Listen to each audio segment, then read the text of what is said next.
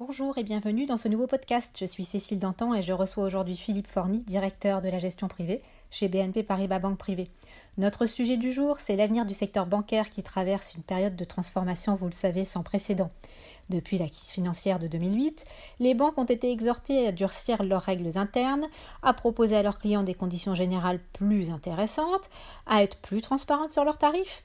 Elles ont dû réduire leurs coûts autant que possible, alors que, en même temps, un très fort durcissement des exigences réglementaires a engendré une énorme hausse des investissements, le tout dans un environnement de faiblesse extrême des taux d'intérêt, ce qui est évidemment préjudiciable aux affaires.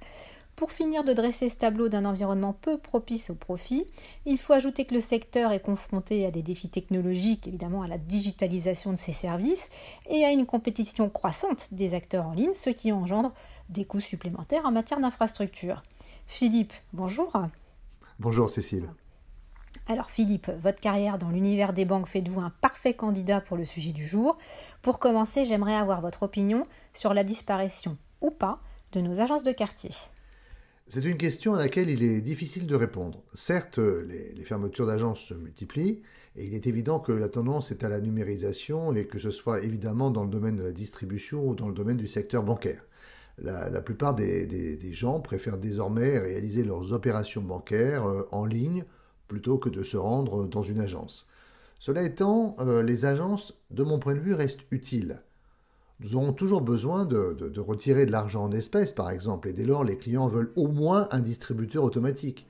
Certaines personnes veulent également rencontrer un conseiller pour parler de leurs finances et obtenir des conseils en matière d'investissement, d'épargne, de prêts immobiliers, par exemple. Et je pense donc que, les agences bancaires ont donc bien sûr encore un rôle à jouer.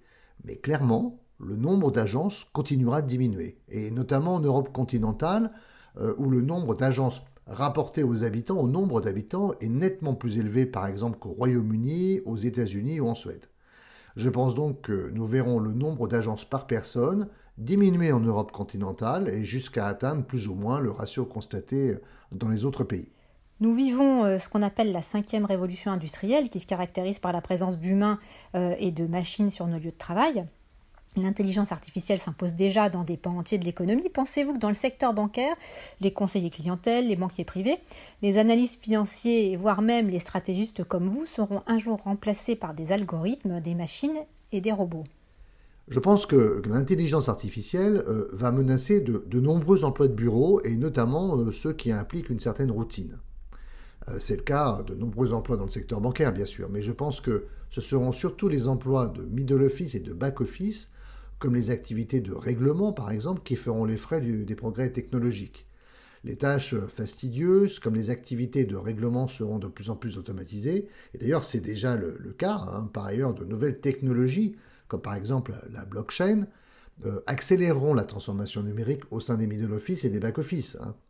En revanche, les emplois en contact avec la clientèle ne me semblent pas du tout menacés, et bien au contraire, parce que les gens seront encore très attachés, peut-être toujours plus attachés, de ce fait au contact humain. On assiste notamment, par exemple, à l'essor des, robots conseillers, ce qu'on appelle en anglais les robots advisors. Dans le secteur euh, de la gestion de portefeuille, ils commencent vraiment à beaucoup émerger. Alors les robots conseillers, ce sont des algorithmes mathématiques qui investissent automatiquement votre argent dans différentes classes d'actifs. Toutefois, euh, force est de constater qu'ils n'ont pas, toujours rencontré en fait un, franc succès jusqu'à présent. Et je pense que cela tient au fait que les gens souhaitent aborder les questions financières en fait avec un humain. Ils souhaitent pouvoir euh, rebondir sur les idées de leur interlocuteur. Ils veulent une véritable interaction humaine, ce qui était impossible avec la première génération de robots conseillers, car ils étaient très rigides et surtout très limités, et ils ne pouvaient pas vraiment s'adapter aux demandes des clients. Une seconde génération de ce type d'outil est en train d'émerger aujourd'hui, qui combine à la fois la puissance de calcul mathématique d'un algorithme et l'apport en sélection de gérants physiques, et évidemment, ça les rend du coup bien plus intéressants et moins limités qu'auparavant, et donc les clients euh, peuvent faire des personnalisations qu'ils trouvent intéressantes. Les banques sont de plus en plus confrontées à la concurrence des acteurs en ligne, vous le savez qui offrent des produits et services similaires, moyennant des frais très bas, voire inexistants.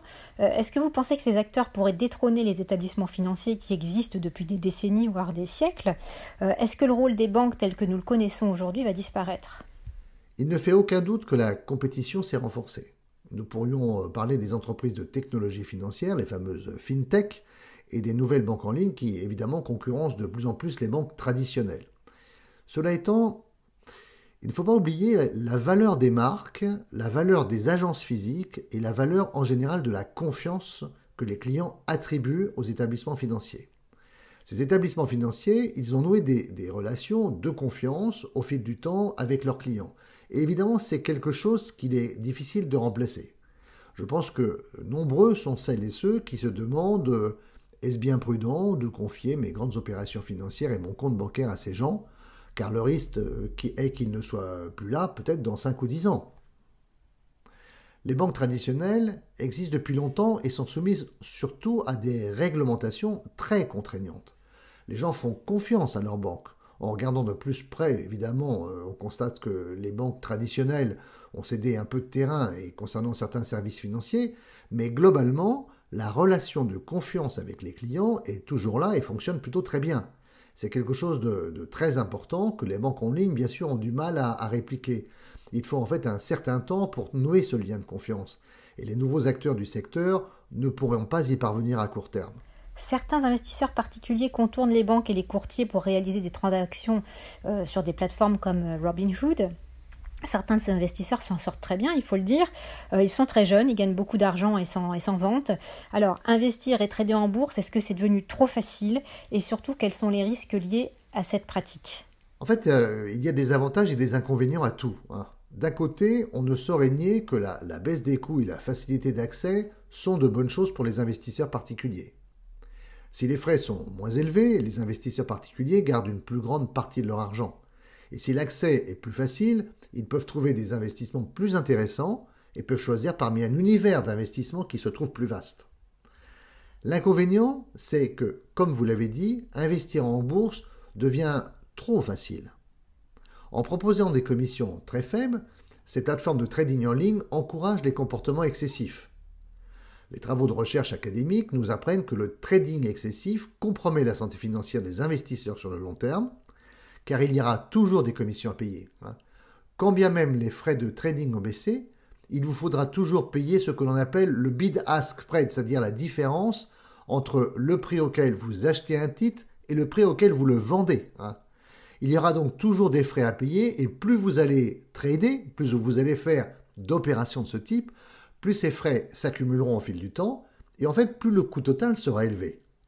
Il faut parfois savoir résister à la facilité d'utilisation et au faible coût et faire preuve d'une certaine forme d'autodiscipline pour éviter tout comportement excessif en matière de trading. Malheureusement, et comme vous le savez, nombreux sont ceux qui n'ont pas cette autodiscipline et qui boursicoteront de manière excessive et en fait vont se retrouver assez rapidement en difficulté. On peut en quelque sorte parler de ludification euh, du, trading en ligne. Euh, les applications comme Robinhood font de l'investissement en fait un jeu et non pas quelque chose de sérieux. Et il est important de prendre cela très au sérieux. Investir en bourse n'est pas un jeu, c'est une activité sérieuse euh, qui doit être considérée comme telle, car cela peut, avoir évidemment des effets euh, délétères sur votre situation financière, mais même sur votre santé mentale lorsque la situation tourne très mal. Les stratégistes de votre équipe sont optimistes vis-à-vis des valeurs bancaires. Les banques européennes et américaines ont publié d'excellents résultats euh, au terme du premier trimestre. Vous avez même déclaré dans un précédent entretien que les analystes devront réviser à la hausse leurs prévisions de résultats pour l'exercice complet. Euh, selon vous, quelle est la meilleure période pour acheter des valeurs bancaires en bourse? Comme toujours, tout dépend de l'horizon d'investissement de l'investisseur, mais il est vrai que sur le long terme, et jusqu'à 2005 environ, les valeurs bancaires ont été des investissements assez rentables. Il était donc judicieux d'acheter ces valeurs bancaires et de les conserver en portefeuille. Néanmoins, depuis 2009, date de la fin de la crise financière, les banques en fait ont, sous-performé le reste du marché.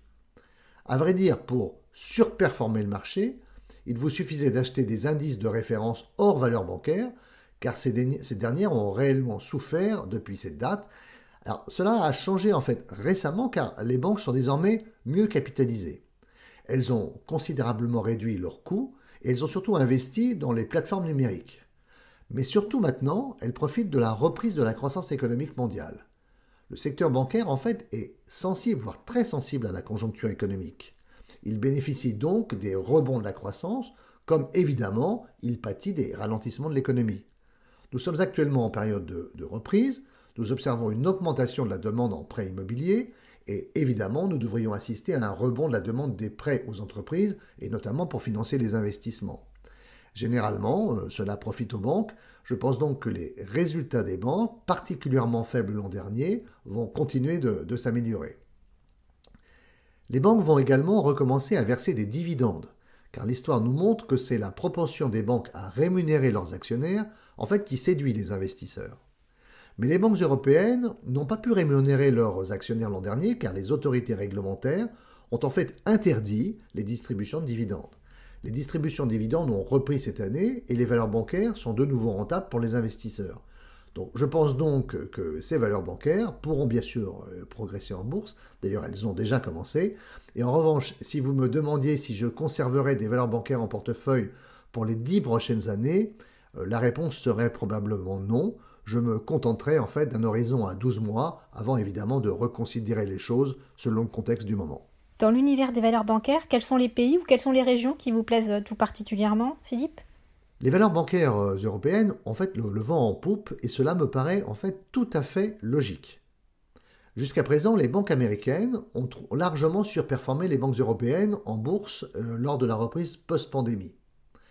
Cela tient euh, probablement au fait que l'économie américaine en fait est sortie plus rapidement du confinement, enregistrant évidemment une plus forte croissance. Mais l'Europe aujourd'hui est en train de, sortir du confinement. Et nous devrions assister à un fort rebond de la croissance, alimenté par la demande des ménages et aussi par celle des entreprises. Et il va de soi que cela est une excellente nouvelle pour les banques européennes. Je pense donc qu'il serait judicieux de privilégier les valeurs bancaires britanniques, qui affichent encore des valorisations très basses, des taux de rendement du dividende assez élevés et qui se redressent rapidement après la levée des mesures de confinement, il me semble donc que les valeurs bancaires britanniques sont particulièrement intéressantes en ce moment, mais toutes les valeurs bancaires européennes sont évidemment à regarder.